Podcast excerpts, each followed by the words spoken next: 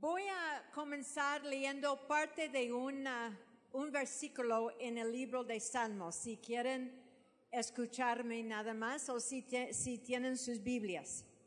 Pero voy a leer parte de Salmo 37, versículo 25, que dice, joven fui y he envejecido y no he visto justo desamparado. Ok. Yo voy a cumplir 68 años el lunes, muy pronto. Gracias. Joven fui y he envejecido. Ya tengo mi, mi cajita de, vitaminas. ¿Alguien me comprende lo que estoy diciendo? Porque yo bien me acuerdo cuando yo era más joven. Yo siempre como veía algunas, voy a decir, adultos mayores, ancianitos, como mi mamá. Y ella siempre, yo recuerdo que ella tenía su cajita de vitaminas. Y yo siempre decía, mira la cajita de vitaminas. Y ahora tengo la mía. Pero la verdad, la verdad es, estoy muy agradecida con el Señor por cada año que Él me ha dado. Cada año es un regalo, cada día es un regalo, ¿verdad que sí? Y hoy en este lugar yo quería compartir con ustedes y decir esto. Como este salmo dice, joven fui y he envejecido, David lo dijo. Y él dijo, y no he visto justo desamparado. Pero hoy en este lugar yo quiero decir, joven fui, he envejecido y he visto algunas cosas. Y hoy con ustedes, yo quiero compartirles algunas cosas que he visto después de casi 68 años de vida y de 47 años de caminar con el Señor. 40 de esos 47 años que he caminado con el Señor, los he caminado aquí en este país, en el gran país de México. Lo amo mucho, las amo mucho. De veras, y estoy muy agradecida por el- todos estos años de caminar con el Señor. Vamos a orar, ¿ok? Señor, aquí estamos en en tu presencia. Señor, te damos gracias por tu presencia. Gracias porque ya lo hemos, te hemos sentido en medio de la adoración. Sabemos, creemos que tú estás en nuestro medio y te damos gracias por esto. Señor, te pido tu ayuda, tu unción, tu bendición, tu presencia sobre y entre y con nosotras. En tu nombre oramos. Amén. Ok, lo que, lo que quiero decir es esto. Hoy no les voy a predicar. Lo que quiero hacer es practicar. ¿Está bien con ustedes? Maricela me ofreció la silla y yo pensé, ah, sí, sería mejor porque simplemente quiero hablar con ustedes, quiero a, platicar con ustedes, pero no las voy a ver muy bien. Entonces prefiero estar de, pie, platicando. Um, pero me gustaría simplemente hablar con ustedes como mujer, como esposa y como mamá de algunas cosas que he visto. Recuerdo el versículo que hemos leído. Fui joven, he envejecido, pero hoy quiero compartir con ustedes algunas cosas que yo he visto en mi vida. como mujer primeramente, luego como esposa y luego como mamá. ¿Está bien? ¿Sí me permiten? Ok. Como mujer, como mujer cristiana, joven fui, he envejecido y he visto. He visto muchas cosas, pero lo que quiero hacer es compartir una sola cosa de la perspectiva mía como mujer cristiana.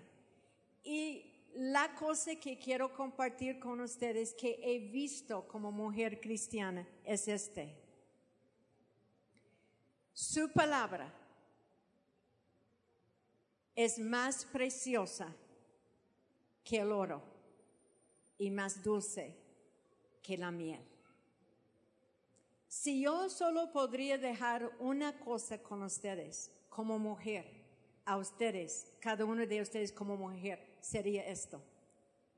La palabra de Dios es más preciosa que el oro y más dulce que la miel. La palabra de Dios literalmente es un tesoro llena de riquezas, la verdad.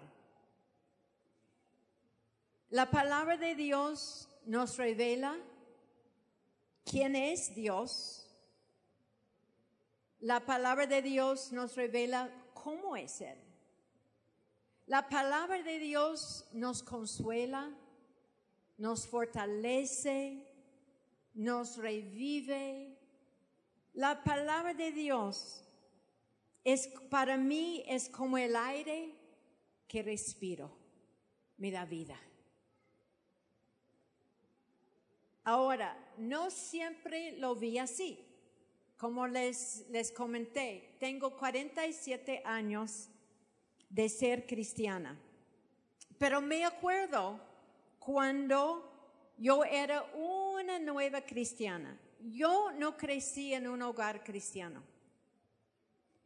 Entonces, cuando me convertí, me convertí en un tiempo soberano, voy a decir, que pasó en los Estados Unidos muchos, muchos, miles de jóvenes se convirtieron literalmente en las calles.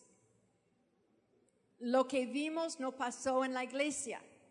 Lo que experimentamos pasó, voy a decir, afuera de la iglesia. Y Roberto se convirtió en aquel entonces y yo también. Entonces, cuando me convertí, y sí, después sí fui a una iglesia llena de jóvenes recién convertidos como yo. ¿Sí me explico? Y cuando entré, yo estaba tan cambiada, tan transformada del Señor, pero yo andaba, en cuanto a mi conocimiento bíblico, casi en cero, la verdad. Entonces cuando entré en la iglesia y vi la iglesia llena de jóvenes, transformadas, pero me fijé que cada uno de ellos tenía una Biblia en la mano. Yo nunca tuve una Biblia antes de ser cristiana.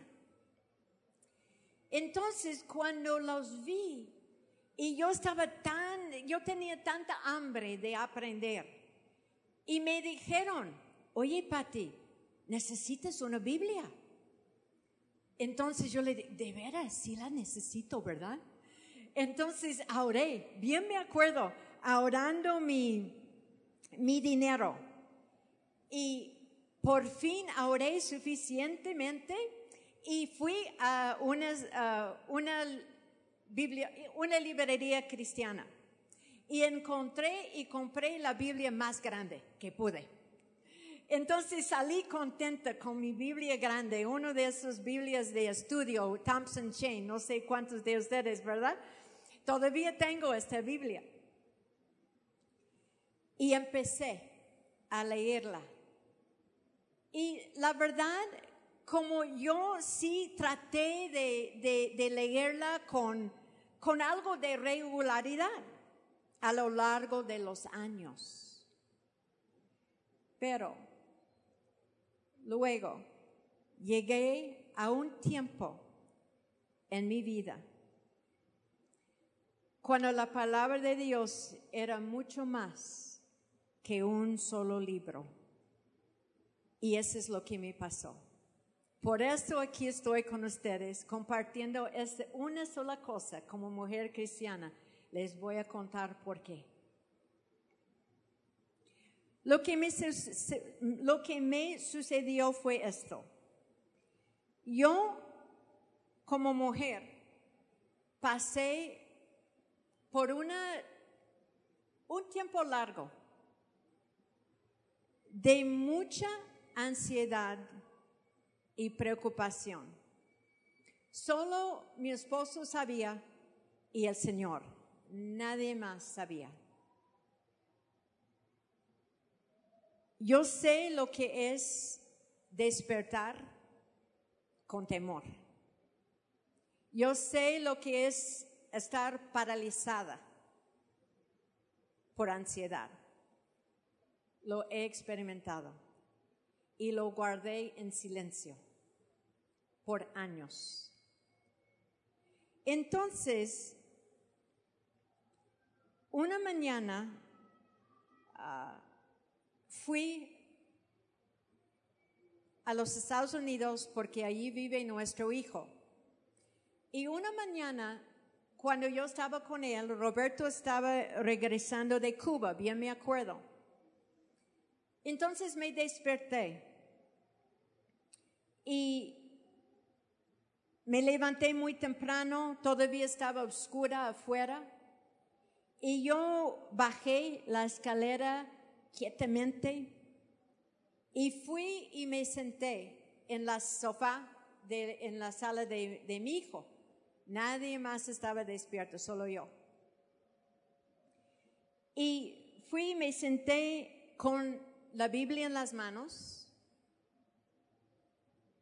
con mucha ansiedad en mi corazón, solo era como las cinco de la mañana.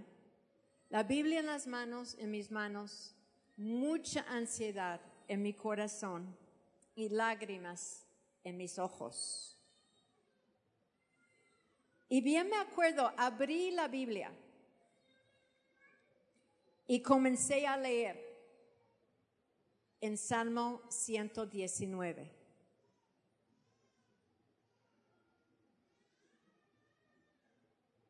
Y voy a decir que esa mañana el Espíritu Santo, voy a decir, descendió sobre mí. Sentí pude sentir la presencia del Señor en una manera muy fuerte. Y yo seguía leyendo este salmo. Y cuando leía una cierta porción, las palabras saltaron.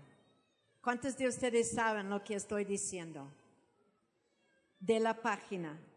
Y el Señor me habló a través de su palabra.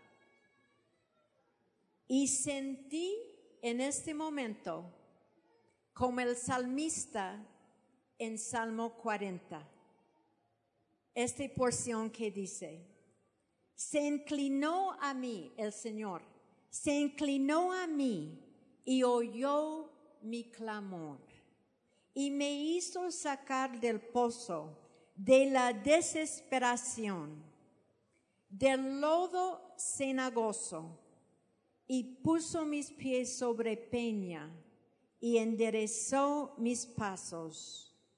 Puso luego en mi boca un cántico nuevo, alabanza a nuestro Dios.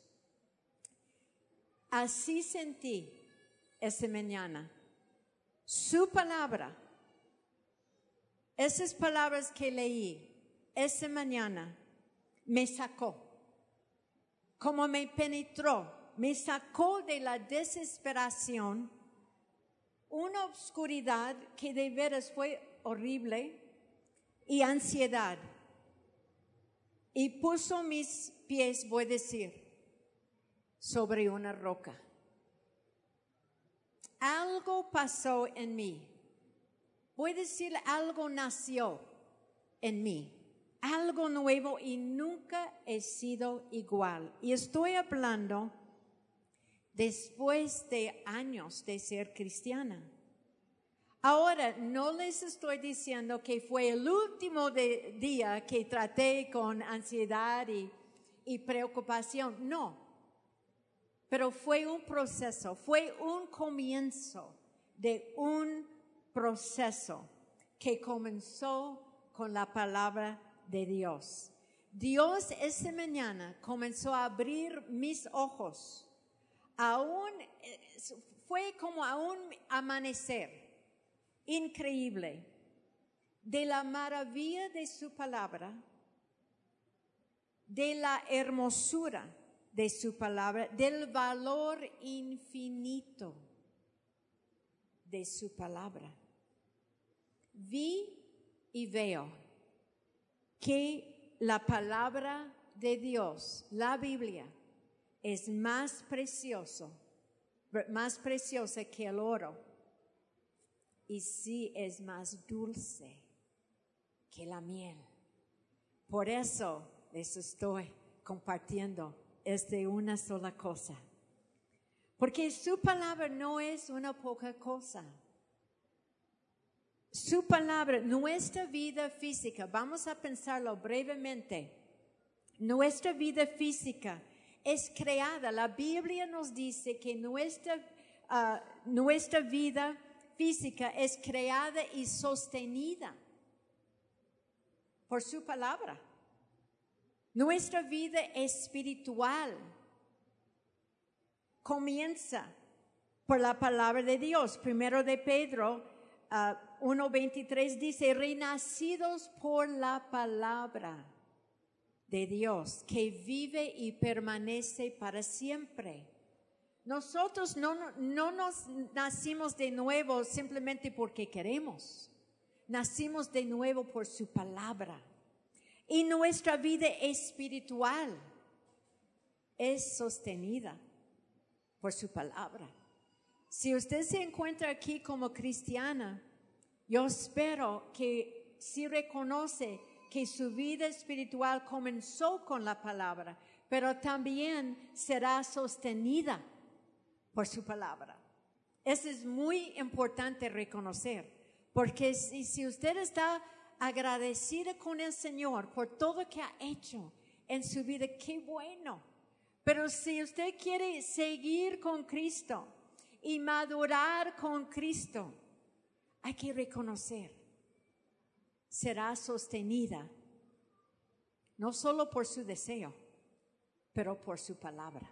Si me estoy explicando, como mujer he visto la palabra de Dios es más preciosa que oro y es más dulce que la miel. De veras, si, si usted no lo ve así, como por muchos años yo no lo veía así, pídele al Señor, Señor, enséñame. Como, ustedes pueden leer en Salmo 119, Él mismo dijo, Señor, ábreme mis ojos para ver las maravillas de tu palabra. Entonces, porque Él quiere que nosotros, cada uno de nosotros tengamos este mismo sentir, este mismo deleite. Oh Señor, seguramente tu palabra es más preciosa que el oro, más fino y es más dulce que la miel. Esa es la cosa que yo les dejo como mujer cristiana. Pero como esposa, joven fui y he envejecido. He visto como mujer, como esposa, esta cosa. Otra vez digo, hay muchas cosas que podría decir, pero quiero dejar con ustedes una cosa como esposa, lo que he visto es esto. El matrimonio es un compromiso. El matrimonio es un compromiso. Les digo porque hoy en día, como estoy viendo algunas cosas y ni, voy a hablar de lo que veo, voy a decir afuera del mundo cristiano. Yo estoy hablando de lo que veo con tristeza dentro de la iglesia. Veo personas, veo parejas que ya no ven el matrimonio como un compromiso, lo ven como un contrato. Si me sirve, sigo, si no me sirve, ya. Tenemos un amigo, me da tristeza decirlo, pero tenemos un amigo, estoy hablando de un amigo cristiano en la iglesia, él se casó y su mujer quería una boda lujosa, hermosa, increíble y se la dio. Pero menos que dentro del año ya se estaban divorciando y él estaba pagando la boda después del divorcio. ¿Cómo ven? Qué horrible, ¿verdad? Pero ¿por qué? Porque estoy hablando de dos cristianos, porque no vieron el matrimonio como un compromiso divino. Voy a decir, es mucho más que un contrato. Mira, yo recuerdo cuando tomé los votos, mis votos, en el día de nuestra boda, que ya en este año cumplimos 45 años. Y yo bien me acuerdo diciendo, yo, Pati, tomo Roberto para ser mi esposo desde hoy adelante, en tiempos buenos y malos, riqueza, pobreza, enfermedad, salud, para amar y apreciar hasta que la muerte nos separe. Me comprometo a ti. Yo bien me acuerdo ese día. Ese fue el primer día de mi compromiso con Roberto y su compromiso conmigo. Hablando naturalmente, la verdad, no había mucha esperanza para Roberto y yo. Porque por varias razones. Roberto y yo venimos, los dos, de mucho quebrantamiento en la vida. Él y yo venimos de familias disfuncionales. Los papás de Roberto se divorciaron, mis papás también se divorciaron. Los dos habíamos experimentado con drogas, alcohol, muchas cosas. Pero cuando nos casamos como cristianos y tomamos nuestros votos, creímos que Dios cambia todo. ¿Verdad que sí? Nuestro pasado es nuestro pasado. Como cristianos, nosotros creíamos. Dios ha hecho la diferencia en nuestras vidas. Entonces, Roberto y yo, cuando nos casamos, casi no teníamos nada. Esa es otra cosa que he visto. Como hoy en día hay muchos jóvenes que después de decidir casarse tienen un, una manera de pensar casi como lo veo en Europa. Sienten que tienen, tienen que tener todo antes. Pero es mi opinión, no es cierto. Cuando Roberto y yo nos casamos, nos casamos y tuvimos un carro bien usado, bien usado. Y los 50 libros de Roberto. Fue todo. Pero nos casamos felizmente. Y comenzamos. Eh, cuando nos casamos estábamos determinados. Honrar y vivir el compromiso y los votos que habíamos tomado en e, ese día. Entonces así comenzamos la vida matrimonial. Tuvimos nuestra luna de miel de dos días, nos casamos el viernes, regresamos al trabajo el lunes. Felices nosotros. Termina la luna de miel y comienza la vida, la cruda realidad. ¿Verdad que sí? hubo ajustes, hubo pleitos, hubo discusiones. Nacieron tres niños seguiditos. Aparecieron problemas financieros. Vinieron enfermedades. Nos sorprendieron muchas y diferentes pruebas y desafíos durante los años. Y ahora la vejez, la vejez nos ha llegado. Nosotros dos, Roberto y yo, tenemos ah, serios, puede ser problemas serios con los ojos. Ah, y como hermana Martita Myers dijo, me dijo una vez, es que le pregunté a hermana Martita, ella fue hace años a, a Morelia, y yo estaba sentada atrás en el carro. ¿Ustedes sí conocen a hermana Martita Myers? Ella ya tiene 92 años, algo así, ¿verdad? Ah, una mujer hermosa. Pero como hace 10 años, voy a decir, yo la vi en Morelia y yo le pregunté, hermana Martita, ¿usted viaja siempre con hermano Myers? Y ella me dijo, ay sí, hijita, ah, siempre, siempre ah, viajo con él. Pero ahora estoy viendo algo y ahora lo veo yo. Ahora se, necesitan nosotros dos para hacer lo que antes hacía uno. ¿Sí me estoy explicando?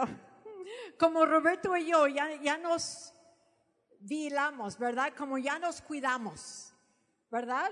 Entonces así me dijo hermana Martita y así somos nosotros, Roberto y yo. Pero Dios nos ha permitido llegar juntos por su gracia, vivir el mismo compromiso que hicimos, los mismos votos que tomamos hace 45 años. El matrimonio es un compromiso. No llega desde el comienzo hasta el fin sin guardar, sin honrar este compromiso. Se requiere humildad, mucha humildad. Se requiere confianza, transparencia. Se necesita oración juntos también orando el uno por el otro. Se basa en un amor fiel, leal, en una devoción genuina. Y se, involucra mucho arrepentimiento y perdón. Se necesita vivir un versículo especialmente. Roberto y yo éramos pastores en Uruapan, Michoacán, en Lázaro Cárdenas, Michoacán y, en Uruapan, Michoacán por 18 años. Y durante esos años, el consejo matrimonial número uno fue lo que yo estoy diciendo ahorita. Se necesita vivir Efesios 4, 26 y 27 dice, Auraos, pero no pequéis. No se ponga el sol sobre vuestro enojo, ni des lugar al diablo.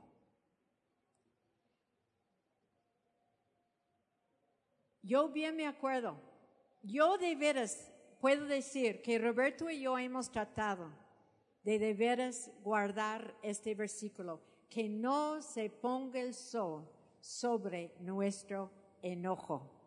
Pero sí puedo acordarme, uh, hace 20 años tal vez, mm, entre 15 y 20 años. Yo bien me acuerdo una noche, me pasó en Morelia, bien me acuerdo, y ahora tenemos veintitantos años en Morelia. Ah, algo pasó, y Roberto y yo, fue en la noche, algo pasó, y Roberto y yo nos discutimos. Y yo estaba enojada. Y él estaba en su oficina. Yo fui a la recámara y me acosté. Y pensé, yo, yo sé que tengo razón. Casi siempre tengo razón. y Roberto en su estudio, seguramente igual, enojado. Y dije, me voy a dormir. Me voy a dormir. Me voy a dormir. Y no pude dormir. Y yo sabía por qué. ¿Y ustedes saben lo que hice? Me levanté me humillé y me levanté. Y fui al estudio de Roberto. Y sí, tuve que tragar mi dignidad y mi orgullo.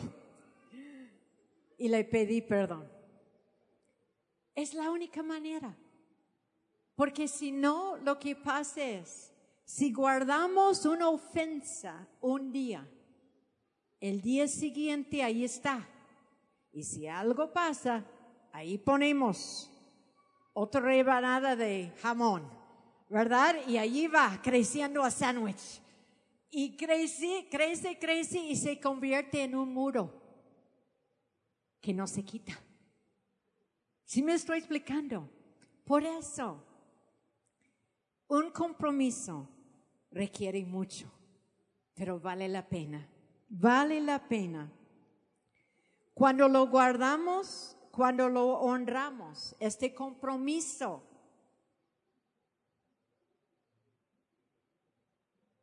Lo disfrutaremos hasta el fin. Y les voy a contar algo para terminar esta porción que vi hace años. Ahora, somos mujeres. La mayoría de nosotros ¿Cuántos de nosotros nos encantan las bodas? A mí me encanta ir a una boda. De veras, no hay nada como una boda, ¿verdad? Hace, hace poco fuimos a una boda, casi no puedo ir porque viajamos mucho, pero hace dos meses fui a una boda de una amiga muy buena y allí entra como una princesa, ¿verdad? y todas, y siempre me encanta ver el rostro de, del novio también, casi está desmayando él, ¿verdad? Y, pero entra la princesa, la novia, y ahí están tomando sus votos.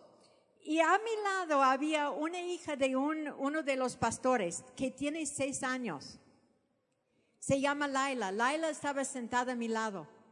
Y Laila y yo veíamos esta hermosa boda y Laila me dice, ay, hermana Patti, creo que voy a llorar.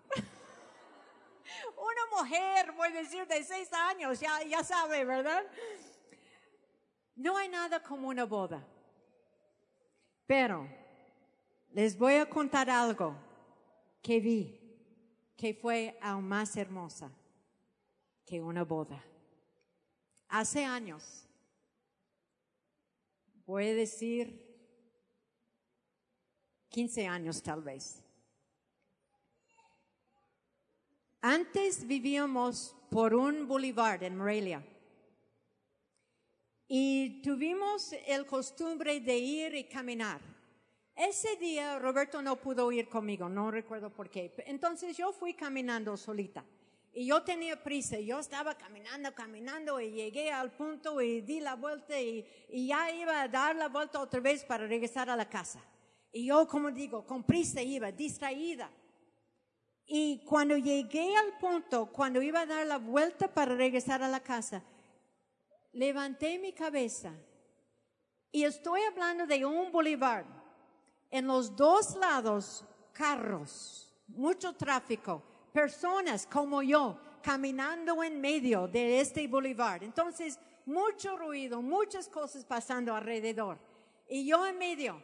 Y cuando levanté mi rostro en medio del boulevard, en, la, en una placita arriba, vi una pareja de mayor, de, eh, mayor edad, como ancianitos, bailando en la plaza. Bailando, solitos. Me hizo llorar.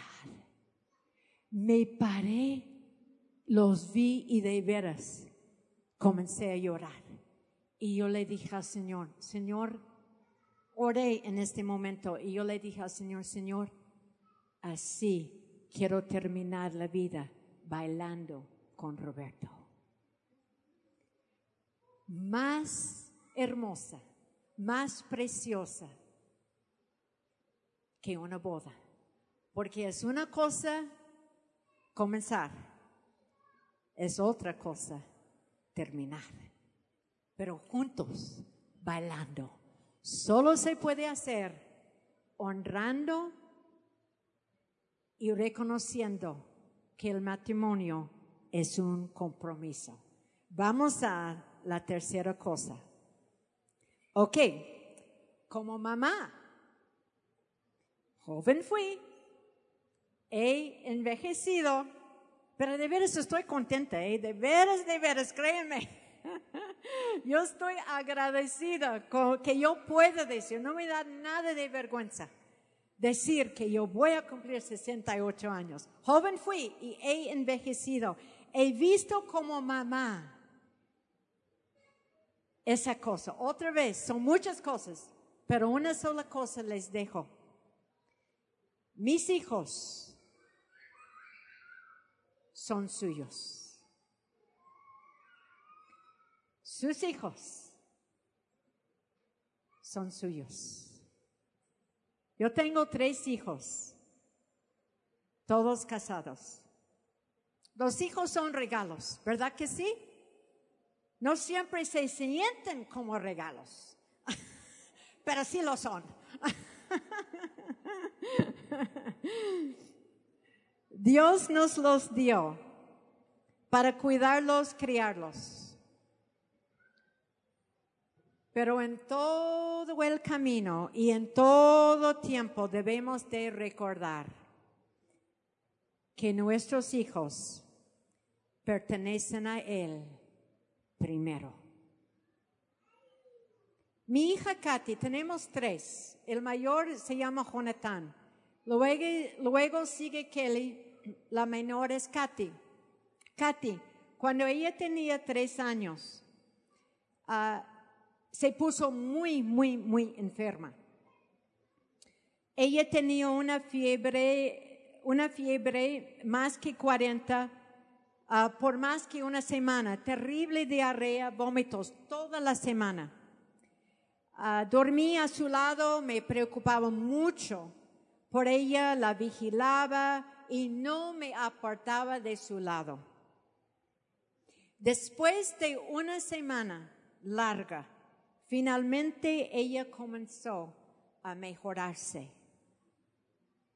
Entonces decidí por fin, yo no salí de la casa ah, y decidí ir a la iglesia.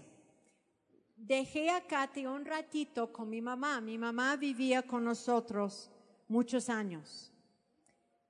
Y los nietos siempre están seguros con las abuelitas, ¿verdad que sí?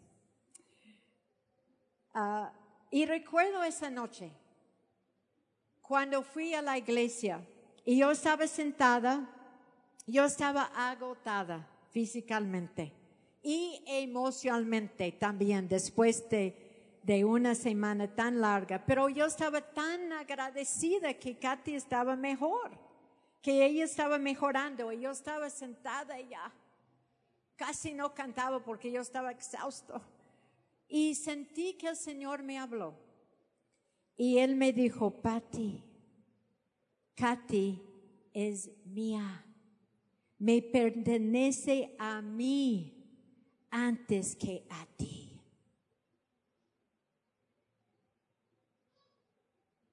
Yo había olvidado este después de esta semana muy larga, muy difícil. Pero Dios me recordó esa noche que nuestros hijos le pertenecen a Él primero. Piénselo, díselo. Mis hijos son de Él primero. Y déjame decir esto. Esta es verdad desde el principio hasta el fin, al final. Mis hijos son casados, pero todavía son mis hijos. Todavía me preocupa. Todavía me tengo que recordar. No, Pati. Ellos pertenecen a Él primero. Entonces, desde el principio hasta el final, nuestros hijos son de Él. Dios sabe, mira, nosotros como mamás, nosotros como mujeres, podemos en una manera creerle a Dios, confiar a Dios por algunas cosas para nosotras mismas, pero algo nos pasa cuando tratamos de aplicar la misma verdad a nuestros hijos. Como yo creo que pensamos que no, yo me me, como yo, yo tengo que llevar toda la carga. Yo, la verdad, yo hacía esto. Porque como les comenté, mis papás se divorciaron. Yo llevaba la carga de mi familia, mi mamá y mis dos hermanos menores. Y no me quitó este pensar. Cuando me casé y cuando tuve mis propios hijos, yo pensé, me toca a mí llevar todo. Aunque no lo dije, así vivía, así funcionaba. Si me estoy explicando. Yo creo que hay muchas de nosotras. Pero tenemos que acordarnos, como Dios sabe cada detalle de su vida, Él sabe también cada detalle de la vida de su hijo. La Biblia nos dice que Él tiene nuestros cabellos contados. Pero también Él tiene los cabellos de su hijo contado. ¿Sí me estoy explicando? En la misma manera que Dios nos ama a nosotros, Él los ama a ellos. La misma manera. Como la misma manera que Él tiene cuidado de mí, Él tiene cuidado de mis hijos y ahora mis nietos. Yo creía todo esto cuando Katy se enfermó, pero no estaba funcionando como si, yo estaba funcionando como si no fuera cierto. Teóricamente creemos que Dios nos ama y a nuestros hijos. Pero en medio de tiempos difíciles, nuestra teología es probada. ¿Recuerdas esta canción que cantamos a nuestros hijos cuando eran pequeños? Cristo me ama, Cristo me ama. ¿Recuerdan? Cristo me ama. ¿Cómo realmente sabemos? que Cristo me ama, que Cristo los ama cuando estamos en medio de situaciones muy difíciles. Vamos a pensar en la Biblia, en este cántico. Cristo me ama, Cristo me ama, Cristo me ama. ¿Qué es? La Biblia me dice así. Lo sabemos porque la Biblia nos dice. Es por eso su palabra, como hemos practicado, su palabra es confiable. Él es fiel. ¿Cómo lo sé? Porque la Biblia me dice. Él es fiel. Y déjame compartir con ustedes algo. ¿Recuerdan lo que dije cuando, cuando estuve en la sala de mi hijo? Y yo estaba llena de ansiedad y les dije que el Señor me habló. Ahora les voy a decir que me habló.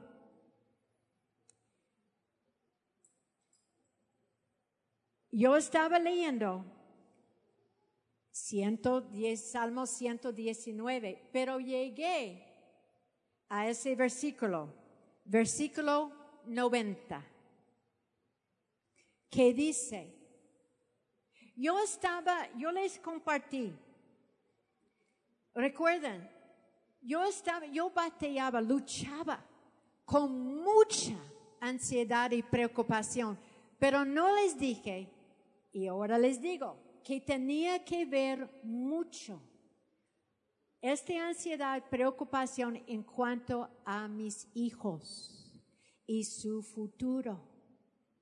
Entonces, esta mañana cuando el Señor me habló, me habló, versículo 90, Salmo 119, que dice, de generación en generación es tu fidelidad.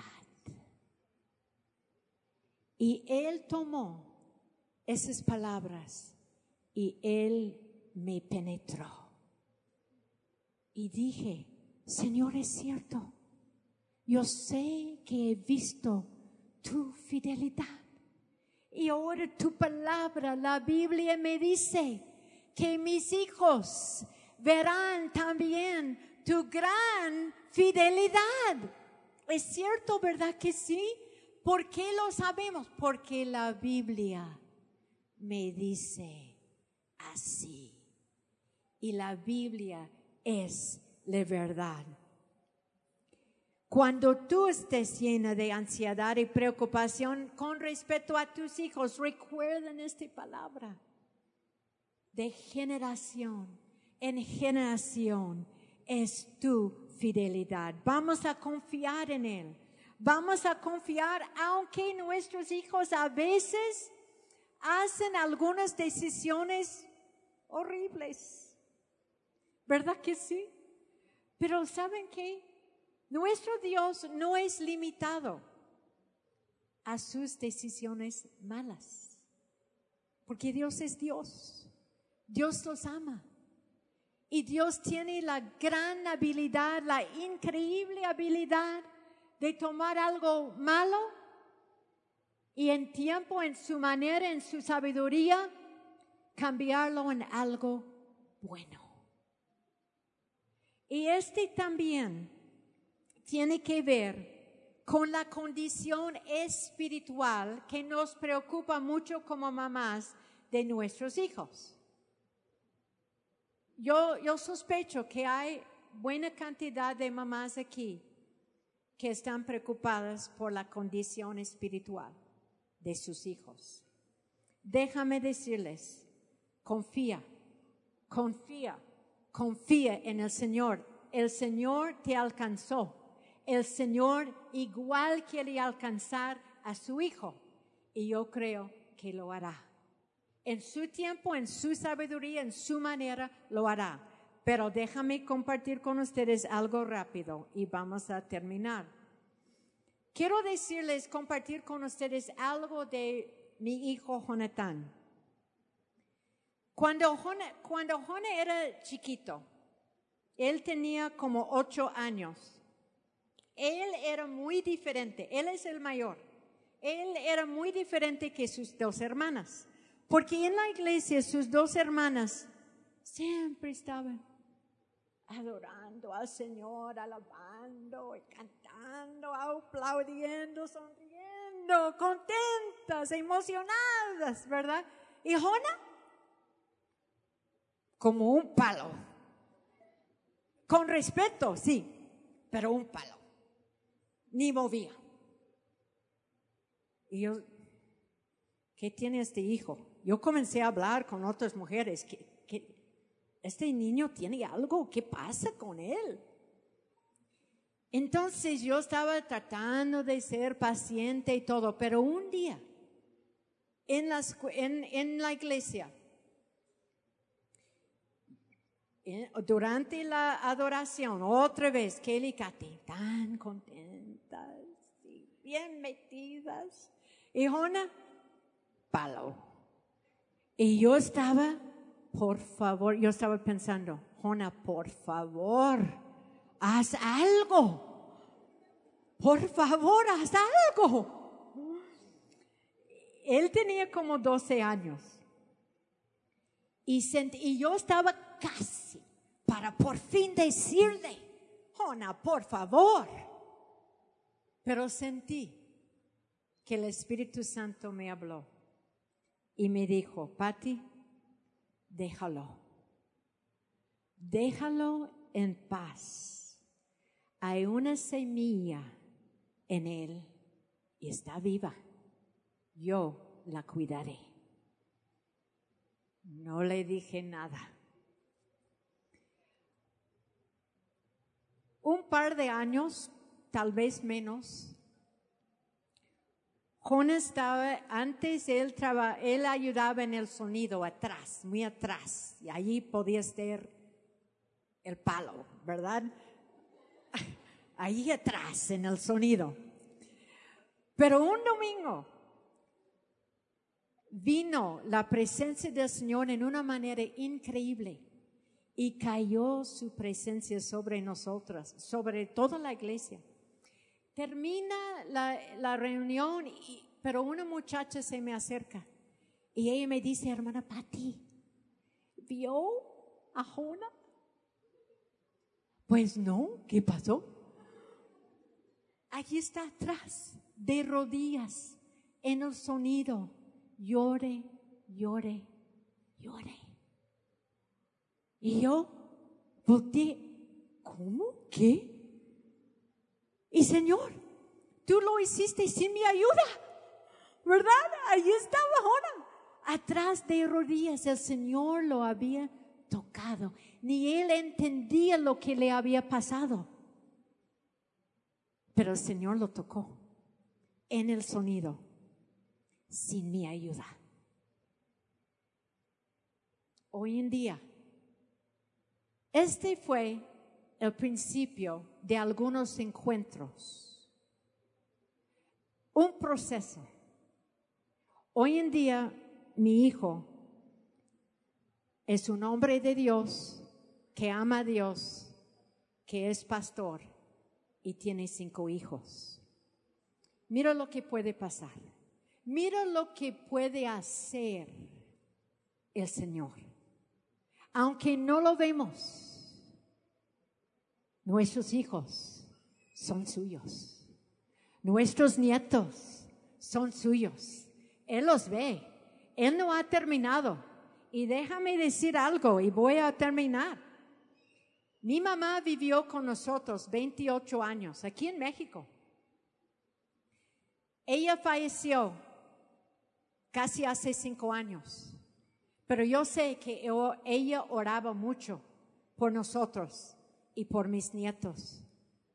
Aunque mi mamá no esté, sus oraciones siguen. Porque oraciones verdaderamente orados en el Espíritu, por el Espíritu, no mueren. No mueren. Entonces, por eso yo tengo este sentir, esta creencia. Yo sospecho que las oraciones de las mamás y tal vez aún más de las abuelitas cuenten mucho y no mueran. Aunque no estemos, el Señor está obrando. ¿Por qué? Porque nuestros hijos y nuestros nietos son suyos primero. ¿Verdad que sí? Él es fiel. Su fidelidad en generación de generación es su fidelidad. ¿Verdad que sí? Entonces, así termino. Fui joven y he envejecido. Pero yo he visto que no hay Dios como nuestro Dios. No hay. En segundo Crónicas 6, 14 dice, oh Señor Dios, no hay Dios como tú en los cielos ni en la tierra. Vamos a ponernos de pie.